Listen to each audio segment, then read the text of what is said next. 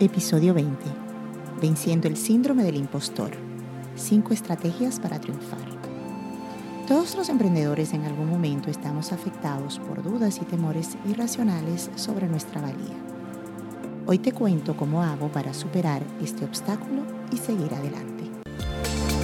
Te doy la bienvenida a Emprender el Podcast, un espacio dedicado a compartir experiencias y consejos para iniciar o desarrollar un negocio de yoga exitoso. Soy tu anfitriona, Gira Carrasco Kemble.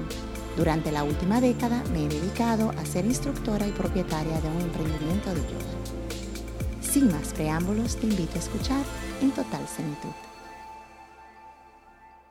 En el mundo del emprendimiento todos enfrentamos un desafío común, esos momentos abrumadores de duda y autocrítica donde nos sentimos como si fuéramos un fraude porque creemos que no tenemos el valor profesional necesario y nos sentimos como impostores. Con este episodio quiero que exploremos a fondo este fenómeno universal que afecta a emprendedores de todas las trayectorias.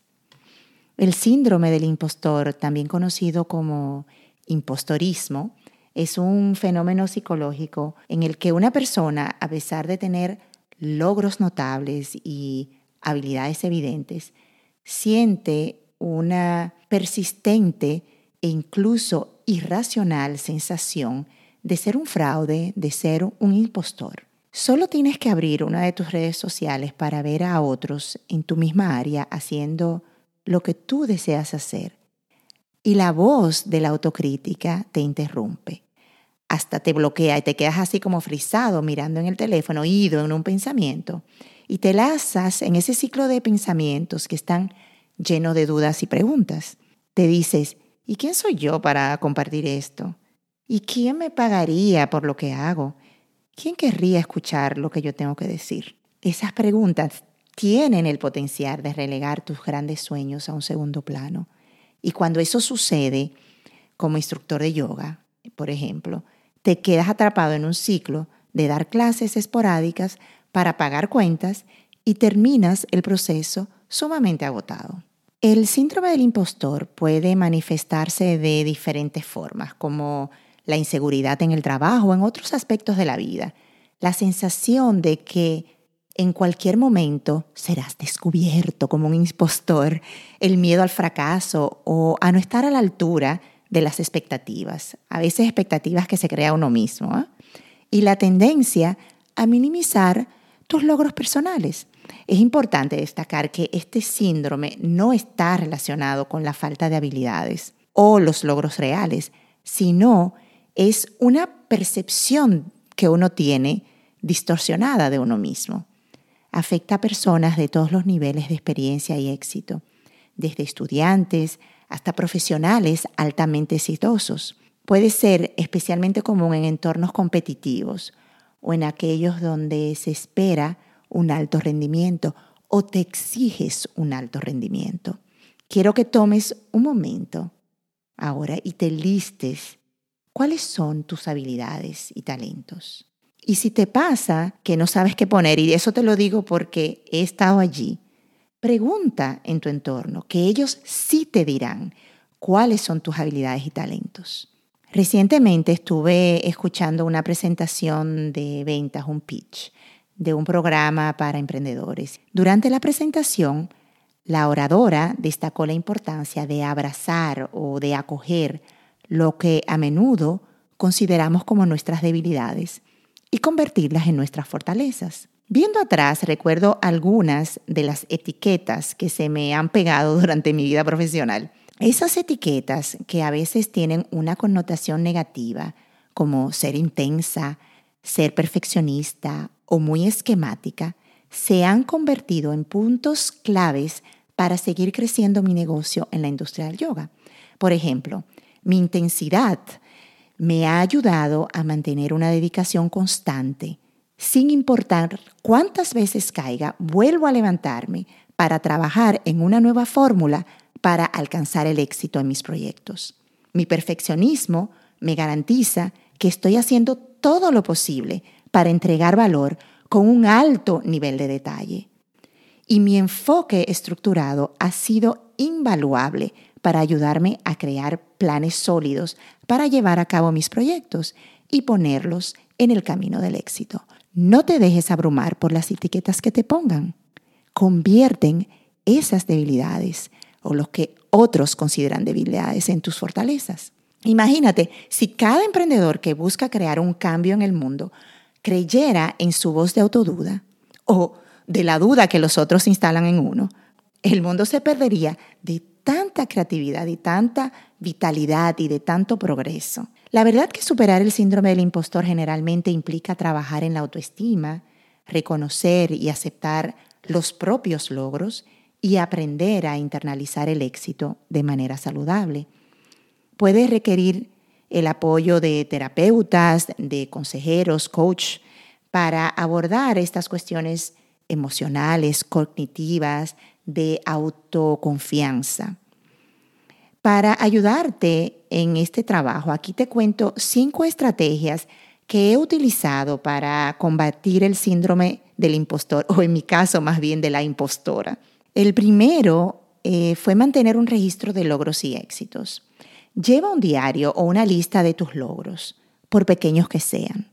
Por ejemplo, si alguien te pide un consejo gratis y obtiene resultados satisfactorios con tus consejos, eso es un logro, eso es un éxito. Si como emprendedor de yoga creaste un programa de clases exitoso que recibe aceptación, anótalo como parte de tus logros. Todo esto, anótalo. Porque se nos va, nos olvidamos de esos pequeños detalles y al revisar tus notas y ver estos logros, te recordarás a ti mismo que tienes la capacidad y experiencia necesarias. Segundo es hablar con otros emprendedores. Comparte tus sentimientos con colegas emprendedores en la industria. Puede ser en tu industria, puede ser en otra. La verdad que ahí hay mucha interactividad. Es probable que descubras que muchos de ellos han experimentado el síndrome del impostor en algún momento. Esto te brinda la oportunidad de adquirir valiosas lecciones a partir de las experiencias y consejos compartidos por tus compañeros. Esto es fundamental en la misión de Desemprender, la creación de una comunidad solidaria de apoyo mutuo. Cuando te das cuenta de que no estás solo en este camino, que tienes otras personas que están haciendo o padeciendo lo mismo que tú, fortaleces tu confianza y seguridad en cada paso que das hacia adelante. Yo todavía tengo mi grupo que se reúne cada miércoles, donde nos damos apoyo y por años hemos estado juntas discutiendo los diferentes aspectos de nuestro negocio y dándonos soporte porque eso se requiere. Y ya yo tengo 10 años haciendo esto y todavía sigo buscando apoyo de otras personas y de otros emprendedores. El tercero es cambiar el diálogo interno. Eh, trabaja en cambiar tus pensamientos negativos por afirmaciones positivas.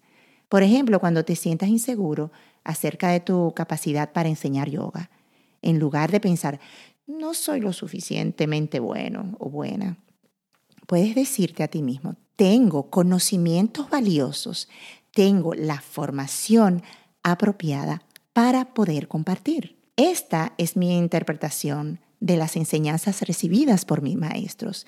O sea, tienes un montón de formas de transformar ese diálogo negativo en algo positivo. Cuarto es establecer metas realistas y alcanzables. Y en algún episodio anterior he hablado de ello. Define metas claras y alcanzables en tu emprendimiento. Luego, trabaja de manera constante hacia ellas. Y cuando digo constante, es más que motivación. Trabaja con disciplina, porque hay días en que no querrás hacer, pero hay que hacer. Para mí, este es el mayor reto que enfrentamos los emprendedores, esa falta de deseo de hacer las cosas y que lo dejamos ahí todo para algún momento. No busque esa motivación, crea la disciplina, arranca, trabaja, haz lo que tengas que hacer para seguir adelante y salir adelante. Al ir alcanzando metas, ganarás confianza en tus habilidades y reducirás la sensación de ser un impostor. Quinto, buscar formación continua y retroalimentación. Invierte en tu desarrollo profesional, participando en cursos, talleres, mentorías relacionadas con tu sector o especialización. Obtener retroalimentación constructiva de tus estudiantes y colegas puede ayudarte a identificar áreas en las que puedes mejorar y te darás más seguridad en tu conocimiento y en tus habilidades. Nunca se para de crecer, pero no te dejes frenar porque tienes que aprender un curso más. Hay que encontrar la, mm, como decir, la frontera ahí. Recuerda que el síndrome del impostor es un desafío común en el mundo emprendedor, pero con el tiempo y el esfuerzo adecuados puedes aprender a superarlo y a avanzar con confianza. Entonces, la próxima vez que esa voz te diga, no puedo, intenta cambiar el guion y decir, en realidad puedo. Hay un poder inmenso en esta pequeña pero poderosa afirmación. Con solo esas pocas palabras te vuelves más fuerte. Tu capacidad para tomar conciencia de lo que te está frenando y superar esos miedos utilizando las herramientas adecuadas se convertirá en la base de tu éxito. Es importante que tengas la capacidad de superar cualquier obstáculo, grande o pequeño, que se interponga en tu camino porque en el mundo de los emprendedores lo que más encontramos, la verdad, son obstáculos que superar. Estoy buscando un puñado de emprendedores de los cuales pueda tomar ejemplo para mostrar lo que es posible hacer con disciplina. Quiero que te animes a compartir tu experiencia. Escríbeme a arrobas emprender o a arroba Yoga International para invitarte a compartir tu experiencia de superación en este espacio. Si te sientes inquieto, es porque en lo más profundo de ti sabes que estás destinado a mucho más. La mayoría de los emprendedores piensa que les falta un nuevo curso o un nuevo libro. Pero por experiencia, déjame decirte, no se trata de saber más, se trata de romper las creencias limitantes o saboteadoras que te impiden alcanzar tu potencial de crecimiento. Comienza por conectar conmigo y otros instructores en nuestro grupo privado anandayogainternational.com barra emprendedores. No te quedes con dudas y ven a compartir. De la mano vamos adelante para convertirnos en emprendedores. Gracias por escuchar Emprender el podcast. Ahora quiero invitarte a suscribirte para que te enteres cuando publique cada nuevo episodio. También a compartir dejando una reseña para que este podcast llegue a otros oyentes fabulosos como tú. Por último, sígueme en Ananda Yoga International y taguéame con tus preguntas, así con gusto te respondo en uno de mis episodios.